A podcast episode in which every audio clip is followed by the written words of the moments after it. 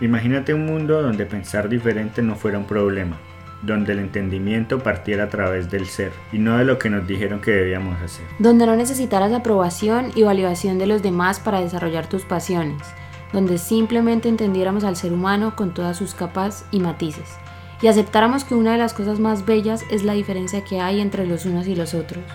En esta temporada vamos a darle espacio a temas incómodos, temas que han sido tergiversados y que merecen ponerse en la mesa y hablarse con libertad. Bienvenidos a este espacio donde todos los seres del planeta son bienvenidos a convivir en amor y en armonía. A eso hemos sido llamados, ¿no? Hola, hola a todos los podcast escuchas, a todos ustedes, comunidad bella y hermosa que nos han acompañado en este camino.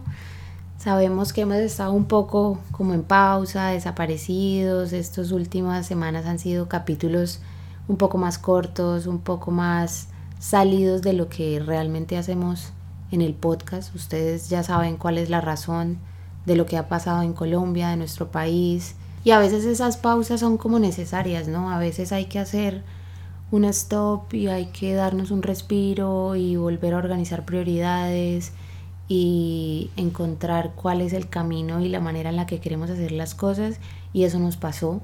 Nosotros teníamos una idea al principio cuando, cuando teníamos la idea de empezar el podcast.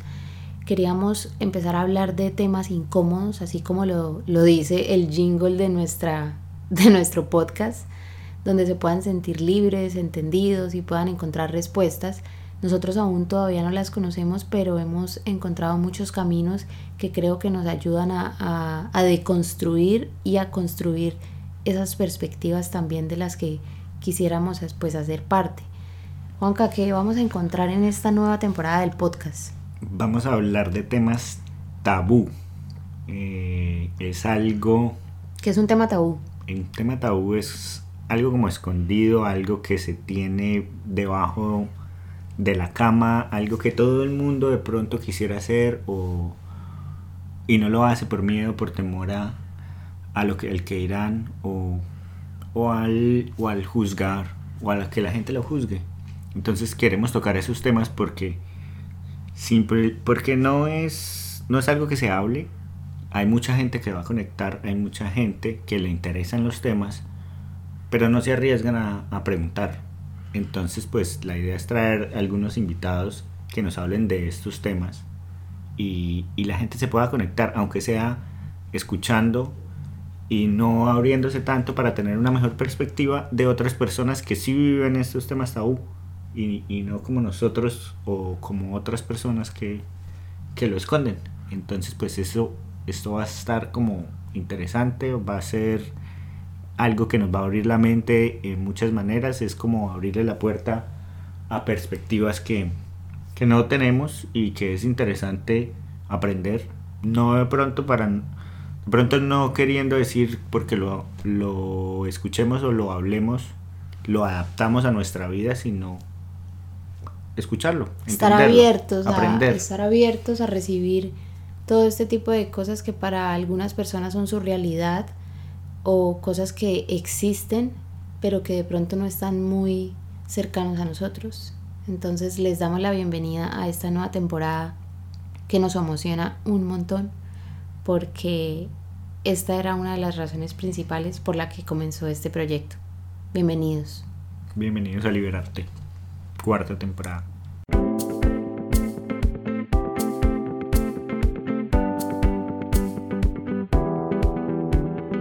Liberarte es un espacio donde puedes sentirte libre y entendido. Donde puedes encontrar respuestas y soluciones a esas dudas que has tenido todo este tiempo. Todo eso que callas, eso que te guardas, eso que te inquieta, todo eso que debe hablarse sin tanto enredo. Hablamos desde nuestro punto de vista. Compartimos nuestras experiencias y nos alimentamos de las historias y el saber de expertos y personas involucradas. Soy Melissa Luna. Y yo Juan Camilo García. Y en este espacio te invitamos a liberarte.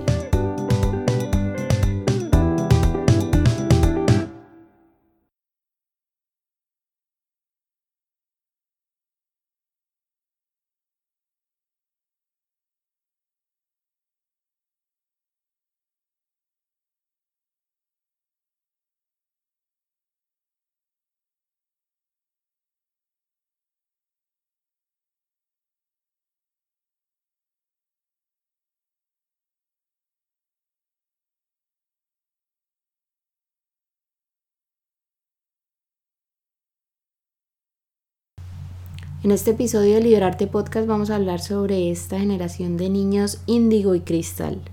Esta generación que nacieron para romper el paradigma, los estigmas y las estructuras. Entonces, yo sé que muchas personas como que estos términos son nuevos, que de qué carajos están hablando, como que índigos, cristal, ¿qué, qué es esto, qué es toda esta vaina. Pero nosotros hemos estado escuchando últimamente sobre esto y aparte de que hemos estado con la curiosidad del tema, nos ha llegado el tema también sin buscarlo muchas veces, ¿no? O sea, como que paramos paramos de buscar el tema y siguen llegándonos cosas o escuchamos podcasts o alguien habla en alguna conversación de eso y vuelve el tema a nosotros, entonces dijimos, bueno, queremos comenzar esta temporada nosotros hablando de un tema que nos interese y esto es un tema que nos trae como en un trip muy muy pegados y, y creo que tiene mucho sentido de pronto para ustedes también haga un poco de sentido Juanca, los niños índigo, ¿qué has escuchado de los niños índigo? Pues nos podemos mejor referir a qué personalidades son índigo y como para dar una base, alguien famoso que pueda ser una persona índiga o un niño que haya nacido índigo, puede ser alguien como Madonna, Elon Musk, Elon Musk, Dennis Rodman, Dennis Rodman, gente que, que desde hace varias décadas llegaron a, como que fueron como los primeros que empezaron a aparecer, a romper con toda la estructura de lo tradicional y empezaron a hacer cosas locas, ¿no? O como sea, a incomodar. Sí, porque ahorita de pronto Ma- Madonna es un símbolo de mujer empoderada y mujer que quiere, que hace lo que quiere y que logró todo lo que ha logrado. Pero hace poquito escuchaba la, la conversación que dio en los Grammys, que se lo ganó, y pues paró y contó su historia diciendo todo lo que sintió mientras, mientras vivía su vida. Mientras eso pasó en el momento, es que ahorita se ve el tema un poco más normal porque esta revolución feminista y toda la aceptación del, del género está pasando. Entonces, no es que falta mucho trabajo, yo soy consciente de eso, pero la gente lo está empezando a ver como más a la luz, en ese momento no existía. Entonces eso que contó Madonna, que inclusive se le quebranta la voz, Claro, y la comparan con el diablo, la compararon con el diablo muchas veces porque era como, esta vieja está loca, esta vieja se están pelotando en cámara, esta vieja está haciendo canciones que incitan a otras cosas, pero pienso que personas como ella son personas que empezaron a abrir el camino para los que venían después de, que son, es esa generación que empezó a nacer creo que después de los 80 para allá, muchos niños, muchos niños índigo, muchas personas que ahorita piensan diferente todavía, rayan con lo tradicional y lo y la cultura o lo que llaman el deber ser cuando los patrones que nos establece más o menos la sociedad. Es como, como que cuando ven que una persona es muy libre, es ¿por qué? ¿Por qué es tan libre? no debería ser así. No debería ser tan libre. Eso Esa, esa palabra que tú dices, no debería. O sea, fue pucha, eso nos ha hecho tanto daño. Usted debería, usted no debería. ¿Quién dice que ¿Quién debería? dice que se debería? Entonces de ahí nace pues esta curiosidad de los niños índigo y cristal y estuvimos pues haciendo una investigación un poco de esto en la que dicen que han estado encarnando en la Tierra en los últimos 100 años, que los índigo fueron pioneros como para mostrar ese camino que está abriendo la puerta para lo que está pasando hoy. O sea, yo estaba escuchando, no me acuerdo en dónde, pero que la tercera guerra mundial podría ser una guerra mental, una guerra de las ideas. En vez de con armas, fueran ideas por estas nuevas eh, construcciones y nuevos patrones. Pero está muy loco. Sí, ¿Cómo sí, sí, no, obviamente son puras cosas así súper frikis que uno va escuchando y que son eh, opiniones de personas que están hablando, pero pues que empiezan a hacer sentido. Uno empieza como a, a pensar, claro, eh, en el tiempo de, digamos, nuestros abuelos o inclusive mucho antes, el pensar diferente era castigado. Y no es como ahorita que pensar diferente simplemente eh, se bloquea a una persona o uno, eh, o no la sigue o la elimina de su grupo de amigos o simplemente pues no quiere, no está de acuerdo con, ese, con esa idea. Pero ya el tema es mucho más abierto. Antes sí era castigado. Tú tenías que seguir un cierto patrón y un cierto modelo para que pudieras estar en sociedad. Incluso hace poquito vi una imagen, un post de un montón de velas, como si fueran personas, velas prendidas, llevando como prisionero a un bombillo a la horca y todos apoyando el asesinato de ese bombillo. Es como el cambio de lo normal, de lo que se llama normal, porque tampoco podemos decir o definir qué es normal, pero ese cambio de lo normal o de lo estructural que hay o las bases que hay, eh, asusta. Asusta porque mueve, mueve bases, mueve, mueve todo, mueve estructuras, mueve pensamientos, mueve creencias y hace que todo cambie de cierta manera.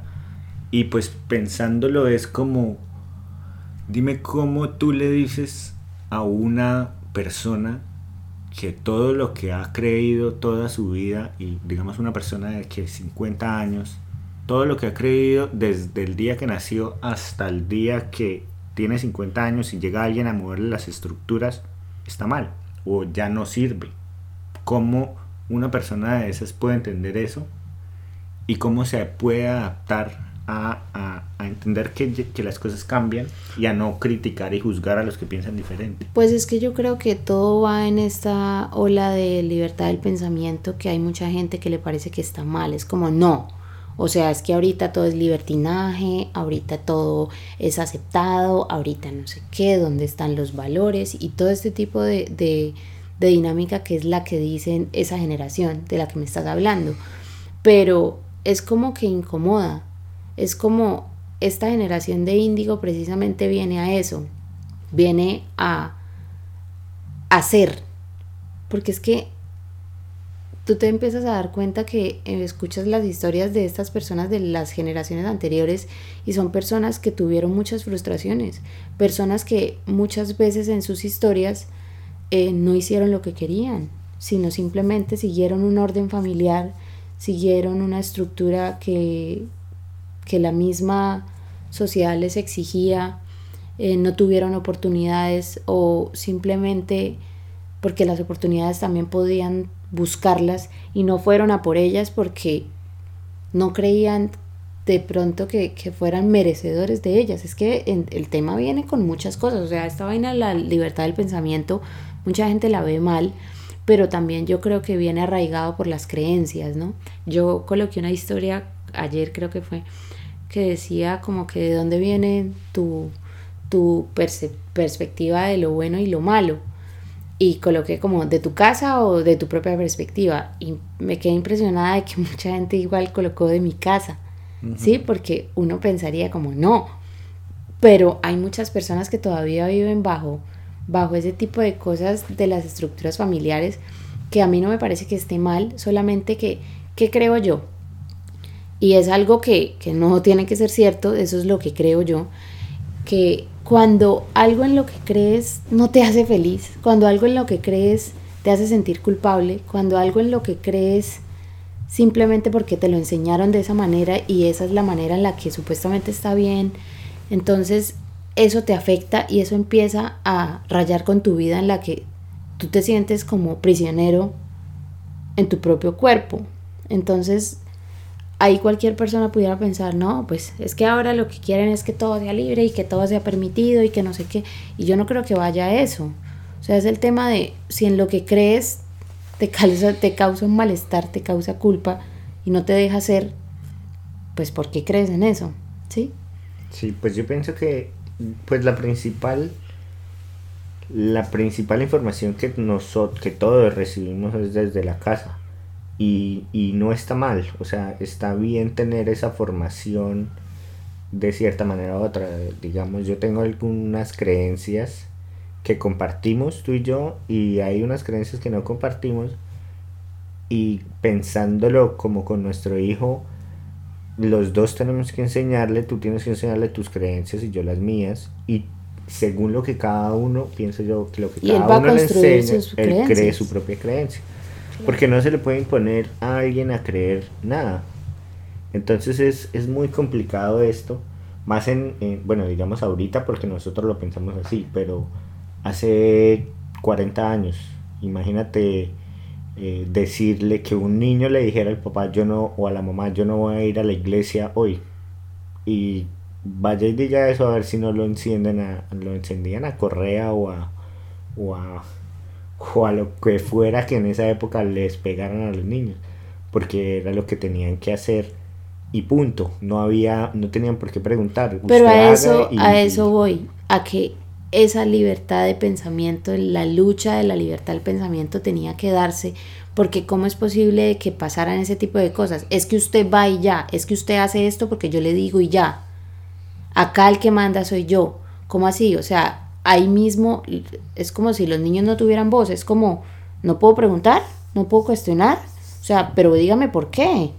Entonces, entonces eh, a eso vamos con el tema de los índigo, a que es incómodo, es un tema, es hacer preguntas incomoda, que la gente cuestione incomoda, que la gente comience a, a, a pensar de una manera en la que puedan haber muchas posibilidades, un mundo lleno de posibilidades y que no solamente exista una cosa, es como para las personas que son muy estrictas es como, no, eso no es así. ¿Por qué no? Porque no. Eso no puede ser así. Y no hay motivos de, nada, solo acéptelo y punto. Eso es, lo, eso es lo que me parece que está mal. En general, eh, uno puede cuestionarse lo que sea. Y yo pienso que, hablándonos del tema de la iglesia o de Dios, que es como la principal creencia que nosotros tenemos desde nuestra cultura de América Latina, que es como la religión principal que hay, el catolicismo y el cristianismo, hay una vaina que dice en la Biblia que hay un libre albedrío y que uno decide a qué Dios seguir. Hay muchos dioses en todo el mundo. Lo que pasa es que nosotros nacimos en esta cultura en donde, donde aprendimos de este Dios. ¿Qué pienso yo personalmente? Yo sí creo en Dios, yo soy cristiano, yo creo en Jesús, pero porque yo decido creer en el man. Eso es, esa es la diferencia, porque tú decides creer en él. Y esa es tu creencia. Yo creo que uno tiene que tener una estructura en lo cual uno pegarse a algo que cree. Y de acá no vamos a decir qué está bien, qué está mal, que deberían creer, que si esta religión, que si no, porque esa no es la idea.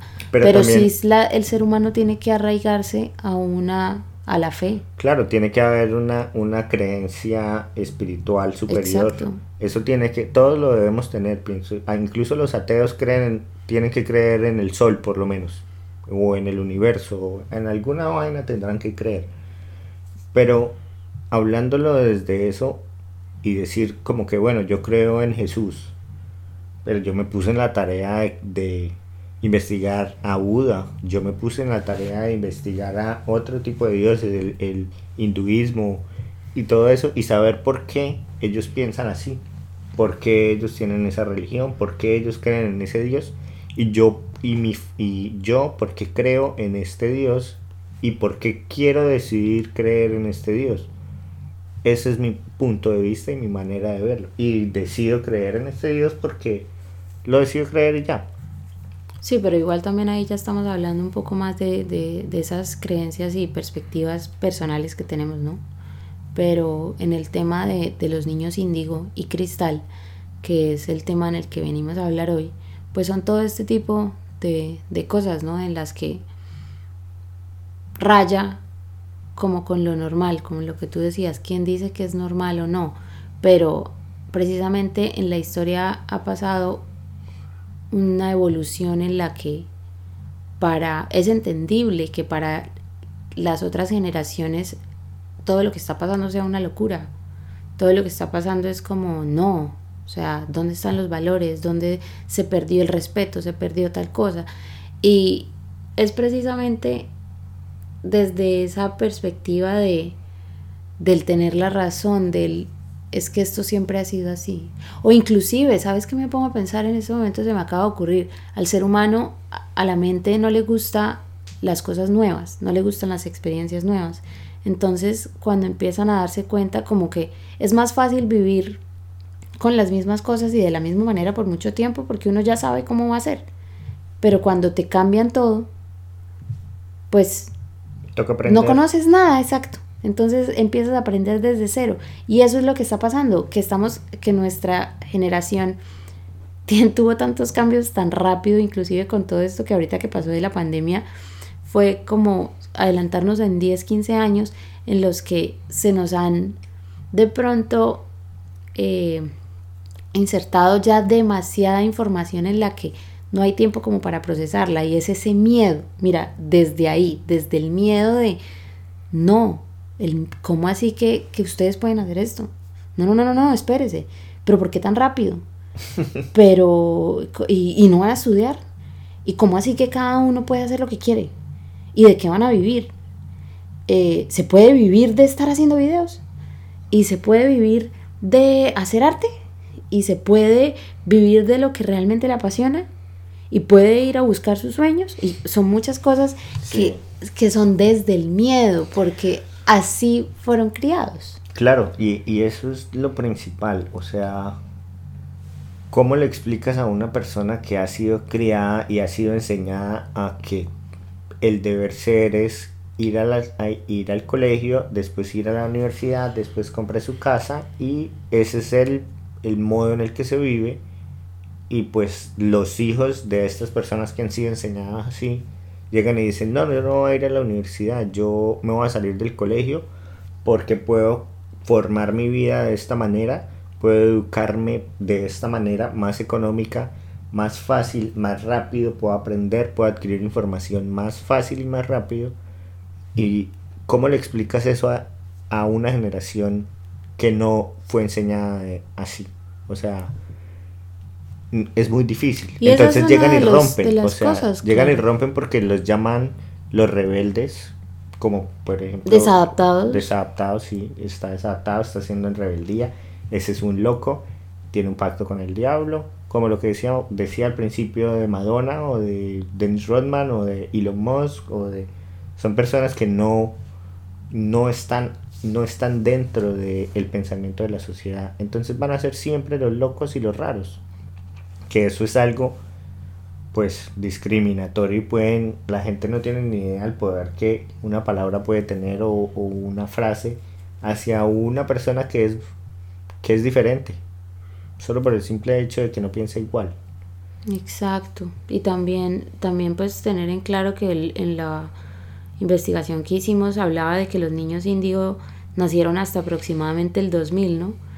Con habilidades y grados de sofisticación tecnológica y como con una un ideal creativo.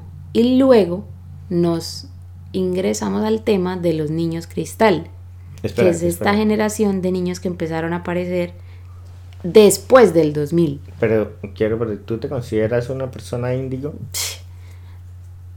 A ver, voy a hablar desde mi experiencia y por qué el tema me interesa tanto. Me interesa tanto porque le hice una pregunta a mi mamá hace una semana, dos semanas, y le dije, mamá, ¿yo qué hacía a mis siete años? ¿Yo qué hablaba a mis siete años? ¿Cuáles eran las cosas que a mí me interesaban a los siete años? Porque a los siete años es donde como que se empieza, se empiezan a absorber el ser humano comienza a crear su propia realidad como ya como ser independiente. Uno pues de niño depende de los papás y, y está absorbiendo y absorbiendo, pero es como que en ese momento uno se suelta a la vida siendo una persona independiente. Independiente metafóricamente porque a los siete años uno no es Sí. independiente. como ya pero su propia personalidad Sí. Y ya empieza a absorber cosas del el mundo externo que le empiezan a crear ya su propia perspectiva, como los niños de pequeños, ellos no entienden eh, qué es la envidia, ellos no entienden qué es el egoísmo, no entienden eh, la rabia de la manera en la que ya los seres humanos la entendemos. Entonces, desde a partir de esos siete años es que se empieza eso. Y yo le pregunté, le hice esa pregunta a mi mamá. Entonces, eh, mi mamá me dijo, pues, usted fue una niña que todo el tiempo preguntaba todo. Usted hablaba todo, todo el tiempo quería eh, hablar y hablar y hablar y preguntar. Y, y, y lo que más me causaba curiosidad era que le interesaban muchas cosas a la vez. Pero de todas las cosas que le interesaban, usted quería terminar todas las cosas y quería profundizar más allá y no se quedaba con un solo tema, sino seguía preguntando y seguía mirando a ver de dónde era que eso se hablaba. Y desde ahí me dijo, desde ahí yo me di cuenta que usted pues iba a ser alguien que iba a estudiar derecho y que iba a estudiar cosas de, cosas de humanidad y de sociales y bueno, ciencias sociales. Y pues yo estudié derecho, que amo, amé mi carrera pero, pero sí muchas cosas de estas, o sea, yo he estado como siempre muy conectada con el tema de por qué las cosas son de cierta manera, ¿sí? Y he sido una niña como que también ha buscado la independencia desde muy pequeña. Yo, a mí nadie me pidió trabajar y yo empecé a trabajar porque se me dio la gana, porque quería tener mis cosas, o sea, yo como que, yo no sé, pero yo, yo me quería ir de la casa rápido. Y nadie me estaba echando. Yo era una niña feliz, tuve una infancia increíble, me dieron todo. Eh, no sé, como que es algo que cuando empiezo a escuchar de los niños índigo, pues yo desde pequeña tuve ciertos gustos y ciertas cosas que no eran normales. La y sí, la diferente. la diferente, que ahorita eh, ser una persona diferente es más alabado, en ese momento no era así. Entonces yo experimenté muchas cosas y lo bueno de todo eso es que mi mamá me dejó hacerlo. Mi mamá siempre estuvo ahí encima mío, porque como cuando me traté de salir del camino, mi mamá me persiguió, me perseguía por todos lados y como que a ver, a ver, a ver, hasta, hasta allá no, pero mi mamá me dejó ser yo experimenté, yo escuchaba, escuché música gótica, escuché metal, escuché reggae, yo me vestí emo, yo... Montaste tabla. de todo, yo, yo creo que yo hice de todo y creo que eso es una cosa que, que uno de niño como que tiene que de pronto experimentar, no que todo el mundo la tenga que vivir, pero a mí me llamaba la atención, todo. Entonces yo quería experimentarlo, yo quería hacerlo y mi mamá me dejó hacerlo. Entonces ¿Qué recuerdo yo de mi infancia? Pues que mi infancia fue increíble, fue una chimba y mi mamá, tuve la mejor mamá del mundo hasta que pues claro, llegó mi adolescencia, la rebeldía y la, este tipo de cosas que también van con lo de niños índigo que, pero ¿por qué? Pero no, pero yo quiero ser libre, pero esto, tal cosa, y, y sí, pero no, porque en este momento que soy mamá me doy cuenta que no tanto, pero, pero pues evidentemente eso me sirvió para, para lo que he ido construyendo de mi, de mi propia realidad y de que a mí no me ataron a, a pensar que esta cosa tenía que ser así, de que, o sea, yo siempre fui buscando como las respuestas. Yo también creo en Dios, yo eh, ya el tema de decir que soy cristiana creo que ya no lo tengo interiorizado de esa manera porque ya me parece que es un, o sea, yo creo en Cristo, sí, eh, técnicamente sí sería eso, pero el ser cristiano de manera de mi religión es cristiana, ya no lo veo así, sí, porque yo creo en Dios y creo, Él es mi Salvador y, yo creo que, que es lo que me da a mí como también mi realidad, pero me he quitado también muchos cosas de un velo en el cual eh, pues estuve y también que son cosas pues que vienen arraigadas a la familia, pero igual eso es otro tema. Pero sí, sí pienso que, que todas esas cosas en las que cuando esa pregunta que le hice a mi mamá de lo de los siete años, que es bueno que de pronto hagan el experimento, ¿no? Ustedes, a ver, ay, que ella me dijo, este, ay, hay una cosa que yo no sé si de pronto le sirva, pero usted pintaba mucho, a usted le gustaba dibujar y yo, cuando yo pensé que a mí me iba, o sea, que a mí me gustaba dibujar. Y yo de cierta manera, yo escribo bonito y hago ciertas cosas y tengo una buena vaina con el dibujo que no lo he desarrollado. Hasta ahorita que he tenido como que la, la curiosidad y me compré el lápiz para el iPad, pero ya entiendo de dónde viene eso. Entonces, lo que explican las personas que pues se, enfocan en este tipo de cosas es que hacer ese tipo de preguntas de que uno le llamaba la atención a los siete años y que era lo que uno le gustaba, puede a uno hacerlo volver a lo que realmente puede ser como el llamado o el propósito o lo que realmente uno quiere en la vida. Entonces, no sé, de pronto esa pregunta pues les pueda servir a cada uno, pero, pero de que si yo soy niña índigo o lo que sea, eh, yo creería que, que, que sí. que totalmente que sí. ¿A ti qué te pasó? Eh, ¿Tú crees que tienes algo de, creo que de tengo eso? algún porcentaje índigo, sí, seguramente. No, de pronto no lo desarrollé en un 100% como, como, un- como me hubiera gustado. Pero recuerdo que a mis... Yo me hacía preguntas como a los 7 años. Yo me acuerdo que, que nosotros en Semana Santa nos íbamos para un pueblo que se llama Zapatoca, en Santander. Y pues el plan era ver películas de Dios. Ese era el plan. Y habían cosas que en las películas no me cuadraban y yo hacía preguntas que tampoco las respuestas me cuadraban. Algo, algo como, por ejemplo, a la gente que se sabe la historia o no sé, a los que no se la sepan, hubo un episodio en la historia de la Biblia y de Jesús que su mejor amigo Lázaro se murió y Jesús llegó y lo resucitó después de tres días. En la Biblia, y yo me acuerdo mucho de esto, en la Biblia o en las películas aparece la escena de Jesús antes de resucitar al man y aparece llorando. Entonces yo me preguntaba, ¿por qué Jesús está llorando si sabe que lo va a resucitar? O sea, ¿está llorando porque se murió y todo el mundo está triste porque se murió? ¿O, o, Eh, o sea, preguntas más allá que una persona, un niño, Sí. pues, ¿qué se iba a hacer en ese momento? Sí, es como que ¿por qué Jesús está llorando si lo va a Desde- resucitar desde en un pequeño momento? y se cuestionándose. sí, claro. Y se supone que si Él es Jesús y Jesús es el mismo Dios, pues Él sabe, Él está en el futuro, presente y pasado, pues Él sabe todo lo que pasa, Él sabe que va a... O sea, van a, tomarse un vino ahorita en dos horas. Entonces es como, ¿por qué está llorando? No entiendo. ¿Me explica alguien? Y no, está llorando porque, porque está muerto y pues cuando alguien se muere, pues la gente llora. Entonces sigue siendo una pregunta sin respuesta. Y muchas preguntas así como esa, no solo con la creencia espiritual, sino con todo en la vida, me, me hice mucho tiempo. Que nunca se respondieron y me tocó empezar de cierta manera a buscar respuestas.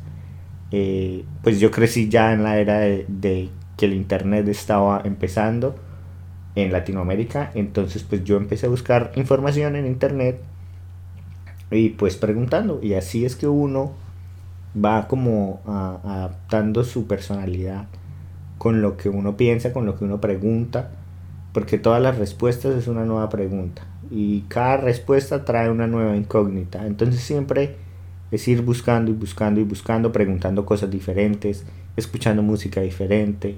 También escuché cosas locas como Korn y no pasé de Korn, habían cosas más pesadas, Korn era pesadísimo. Tú dices locas. Sí.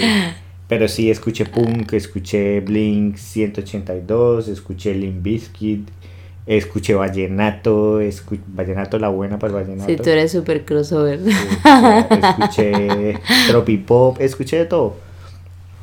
Y está bien porque, porque es bueno estar en todas como las subculturas para aprender de cada subcultura eh, y de eso se trata precisamente esta temporada, los temas tabús, porque cada subcultura tiene su vaina, pero en común y en general de todas las subculturas, porque es muy diferente decir una, un- una persona que escuche vallenato, un hombre o mujer que escuche vallenato, a un hombre o mujer que escuche rock, es totalmente diferente. Se visten diferente, piensan diferente y se comportan diferentes. en También sociedad. tiene mucho que ver el, el, el sitio geográfico donde uno nace. Eso es algo que uno se da cuenta acá como los niños los crían. Que ahí quiero entrar al tema de los niños índigo, yo- de los niños antes de que empieces, yo pienso que los niños índigo empezaron a crecer acá como para la época de los 60. Fue como toda esta liberación de, del espíritu y a nosotros en Latinoamérica nos llegó hasta hace poco. Pues se habla que empezaron desde los 80 más o menos, ¿no? Sí, pero imagínate esa Pero estás hablando de la época de momento. Woodstock y Sí. todo el tema de la libertad, cómo se empezó a dar y bueno, la prohibición de, de ciertas cosas y eso. Pero sí, sí podría ser desde ahí. Igual no son cosas que pues estén 100% comprobadas, ¿no? Solamente lo estamos hablando y creo que puede ser, puede, puede que sí sea así. Pero bueno, los niños cristal, que es el otro tema que tenemos, que son los niños índigo y los niños cristal, que es esta generación de cristal que tanto critican. Y que hay, que es que esta generación de cristal que ahora no pueden hacer nada y que se afligen y que están depresivos y que necesitan siempre eh, llamar la atención y no sé qué. Bueno, todo este tema comienza en que empiezan a aparecer en el planeta desde los 2000. Entonces, eh, estos niños son extremadamente psíquicos, cuyo propósito principal es llevarnos al siguiente nivel de nuestra evolución y para revelarnos nuestro poder interno y divinidad. Entonces ellos funcionan como una conciencia grupal en lugar de funcionar como individuos, que si te das cuenta, el mundo se está moviendo hacia allá. Hoy escuchaba precisamente que, que nosotros somos seres que estamos en el todo y el todo nos hace volvernos seres individuales precisamente, porque tenemos un ego que quiere siempre sobresalir y ser yo, yo, yo y siempre florecer el yo. Entonces estos niños vienen a, a lo que está pasando, a, a, digamos esta niña Greta Thunder, la niña de, del, que tiene la obsesión con el cambio climático, que le diagnostican que tiene Asperger, que es un espectro autista, en el cual ella se obsesiona con un tema y pues su obsesión fue para algo bueno que es el cambio climático. Pero es ese tipo de cosas, es, como vernos a través del todo. Y los niños, y los niños cristal empiezan a, a, tener ese poder interno hacia la divinidad y hacia la madre tierra y hacia el cosmos y lo que, y lo que es pues, pues el, el, sí, el mundo, ¿no? Entonces, se dice que ellos viven por la ley de uno o conciencia de unidad, siendo una poderosa fuerza para el amor y paz del planeta. Entonces, se dice que los adultos índigo y cristal están compuestos de dos grupos. Primeramente están aquellos quienes nacieron como índigos que ahora están haciendo la transición a cristal. Pero eso significa que ellos están experimentando una transformación que despierta su conciencia. De Cristo a cristal, de Cristo o cristal, perdón, y que los une a ellos como parte de una ola evolutiva de cambio que tiene todo el sentido con lo que estamos viendo. Te estás dando cuenta de que muchas de las luchas y cosas, pongo el ejemplo, cuando pasó el terremoto en México. Cuando pasó el terremoto en México fue terrible y quiénes fueron los que lograron un montón de donativos y quiénes fueron los que lograron que se como que se reconstruyera y la unidad de muchas cosas. La generación cristal son como los que están en, en realidad rompiendo. Y pienso que, digamos, no queriendo entrar al tema del paro en Colombia, esta generación cristal es la que está, está poniendo resistencia en este momento. Eh, también otro ejemplo, esta película que salió en, en, diciembre de Disney, Soul. Soul. Habla de lo diferente que es el mundo y de lo diferente como se ve el mundo. Porque o sea, Disney siempre hace las películas para los niños. Y si en este momento la investigación de una empresa como Disney está tan al punto, y les recomiendo que se vean esta película, tan al punto para ellos, pues nos hace entender cómo es que ellos ven el mundo, cómo es que ellos perciben a los demás, cómo es que todo como que debe sincronizar en, eh, como en amor, como en en la energía, la frecuencia, es que la, película lo habla, o sea, que Disney empiece a mostrar este tipo de cosas en la que eh, las almas desde pequeñas, desde, desde que están incubadas, ya nacen con su poder y todo este tipo de cosas, que para mucha gente le parece súper loco, pero es como si los niños cristal ya vinieran eh, codificados de esa manera, con su divinidad. Entonces, Ahí decía que el segundo grupo son aquellos que nacieron por medio de su propio trabajo duro, o sea, hay unos que simplemente nacen con el chip, digamos, y hay otros que se pueden convertir en cristal, que es como a través de su trabajo diligente y empiezan a, a hacer trabajo espiritual, lo logran. Entonces, ¿qué significaba que todos nosotros tenemos el potencial de ser parte de un grupo de ángeles humanos, de pues llamados ángeles humanos metafóricamente, ¿no? Entonces, la primera cosa es que la mayoría de la gente nota en relación a los cristales, dice que son sus ojos grandes, penetrantes, y sabios más allá de su edad. Entonces sus ojos los persiguen, los hipnotizan, mostrando al niño el alma como sin mentiras, sin falsedad, son felices, encantadores, compasivos.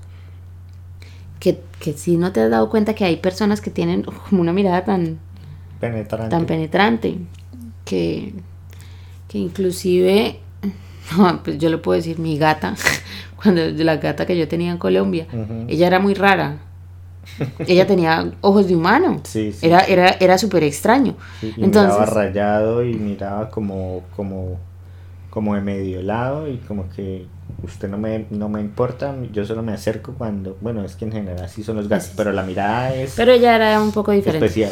Sí, entonces hablamos de los gatos.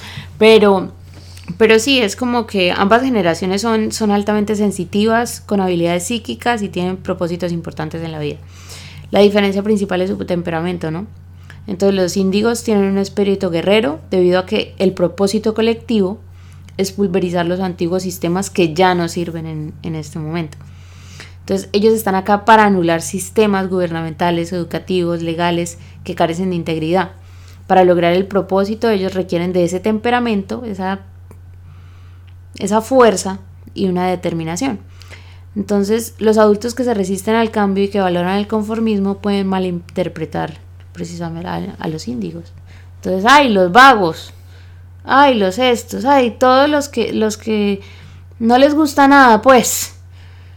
Como Trabajen que vagos, sí. trabajen vagos. Entonces, eh, con frecuencia son etiquetados con diagnósticos psiquiátricos de déficit de atención, desorden de hiperactividad. eh, y pues tristemente, cuando se les empiezan a administrar medicamentos, que eso era lo que como concluía el estudio, pues los índigos con frecuencia perdían esa maravillosa sensibilidad con la que venían desde que nacieron, sus dones espirituales y su energía guerrera. Entonces, en contraste, los niños cristal son felices, de temperamento estable, ocasionalmente ellos pueden tener como rabietas, estos periodos de, de impotencia, pero son, son niños misericordiosos, tranquilos, llenos de amor, eh, son la generación que se beneficia de que los índigos sean pioneros, los niños eh, índigo perdón, cristal siguen el camino limpio dentro de un mundo pues más inofensivo, seguro.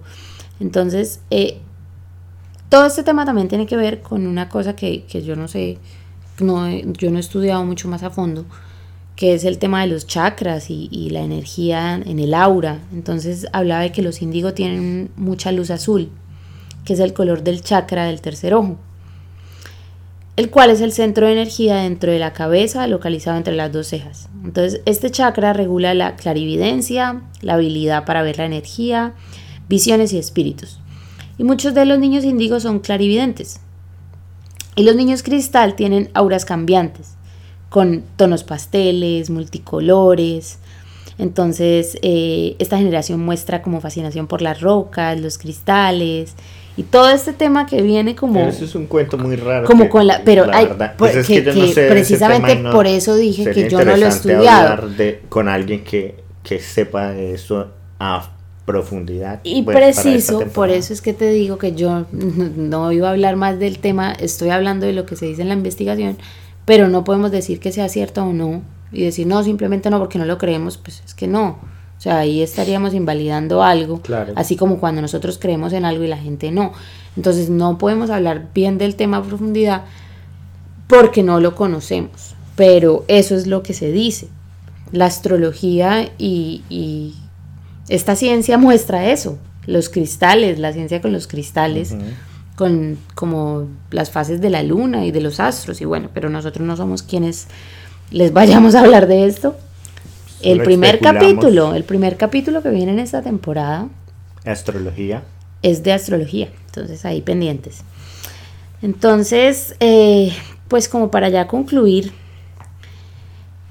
creo que es, son generaciones malentendidas, son generaciones en las que, como hablábamos al principio, rayan con lo, con lo común y es como que simplemente el querer meter a todos en una caja es más fácil que ver mariposas que vuelan simplemente a su a su, Pues es que, a su, a su. ¿cómo le explicas, digamos, a una persona de la tercera edad, ya digamos, alguien de 80 años, eh, que nació en 1930, 1920, 1940, esto, ¿cómo le explicas a una persona de esa edad las redes sociales? Ellos, Sí, ¿no? ellos ya están perdidos en el tiempo. Y, noso- y nosotros venimos de las estructuras que ellos crearon en algún momento. Entonces es complicado. Es un, es, supongo que es la batalla que se está peleando que es lo que hablamos del pensamiento. la, la- el cambio de estructuras para seguramente abrirle paso a la nueva generación cristal, pero piensa, digamos, en 80 años de aquí en adelante, en 60 años de aquí en Nosotros adelante. vamos a ser la Nosotros. generación que vamos a estar perdidos y no vamos a entender Claro, muchas no, cosas. incluso todavía, o sea, en este momento, yo con 30 años, hay cosas en las que ya No entendemos Ya, a la generación no. Z. Yo, no, ya no se entiende. Hay, digamos, hace poquito vi, hace poquito vi un, un teclado de un computador que es, que es un guante y se maneja con una sola mano. Entonces, si es difícil o, o- complicado para mucha gente escribir en un computador con las dos manos, ahora imagínate cómo debe ser escribir en una, en- con una sola mano sin teclado, solo con, con, digamos, algo como clave morse, pero con una sola mano. Y, y cosas así de tecnologías muy locas que están saliendo y ya están, ya están ahí, ya se están usando. Eh, ahorita hablábamos de Elon Musk y es un man que ya está poniendo satélites en el espacio y tiene ya, incluso yo saqué, tiene pasajes para Marte. Mm. Entonces, si ustedes quieren ir a Marte, métanse a la página de SpaceX y, se- y separen su tiquete para cuando se empiecen abrir las expediciones a Marte. Es gratis, todavía no están cobrando, entonces pueden tener su tiquete. Nosotros ya tenemos tiquete Exacto. y pues Bueno, y también para, para finalizar, hay una cosa que me parece importante de pronto a los que a los papás que están por ahí eh, y, y quieran profundizar más en el tema. eh, muchos de los niños cristal se tardan en tener patrones hablados, ¿no? Es muy frecuente esperar hasta los 3, 4 años para empezar a hablar. Entonces, eh, empiezan, pues los padres se empiezan a preocupar, que por qué, que todos los niños están desarrollando a cierta edad y que sus hijos están un poco más retrasados y que eh, niños silenciosos y que se pueden comunicar con ellos pero no hablan. Entonces, eh, es como a lo que hemos hablado, es, son niños mentales, psíquicos, ¿sí? Y, y como digo, yo no sé si todas estas cosas son ciertas o no, yo quisiera creer que sí. Y, pero sí y entender que, que el problema surge cuando son juzgados por personal médico, educacional. Y decía, pues para concluir, la, la investigación concluía diciendo que no es, mu- no es coincidencia que el número de, de esta generación que están haciendo, muchísimos niños, el alto registro de diagnóstico sea autista, Sí. Pero es que que no son autistas, sino este mal entendidos, Imagínate mal comprendidos. que no hable hasta los 5 años. Es normal para el papá preocuparse y llevarlo Claro. a, a la estructura Terapias y el proceso que hay que hacer. en donde le van a suministrar medicamentos y, y le van a decir y le van a dar diagnósticos en los cuales los papás van a empezar a actuar hacia el niño con estos diagnósticos. Entonces se puede dañar todo. Y pues no, no tengo la respuesta, pero, pero pienso que lo más importante es entender que las cosas están cambiando y van a seguir cambiando y lo único que no cambia es que las cosas cambian. Todo cambia en todo momento. Nada Así se queda es. igual.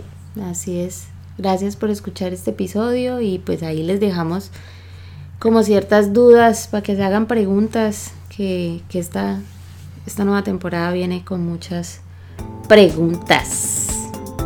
Chao, gracias. Chao. Esto fue Liberarte Podcast. Qué bueno que nos hayas acompañado hoy en este episodio. Recomiéndale este podcast a algún amigo. Seguro le ayudará en su proceso y se conectará con estas historias. Síguenos en Instagram como arroba liberarte podcast y nos escuchamos en el siguiente episodio. Liberarte es producido en Melbourne, Florida. Música original, Julián Patiño. Edición, Juan Camilo García. Libretos, Melisa Luna. Producción y dirección, Juan Camilo García y Melisa Luna.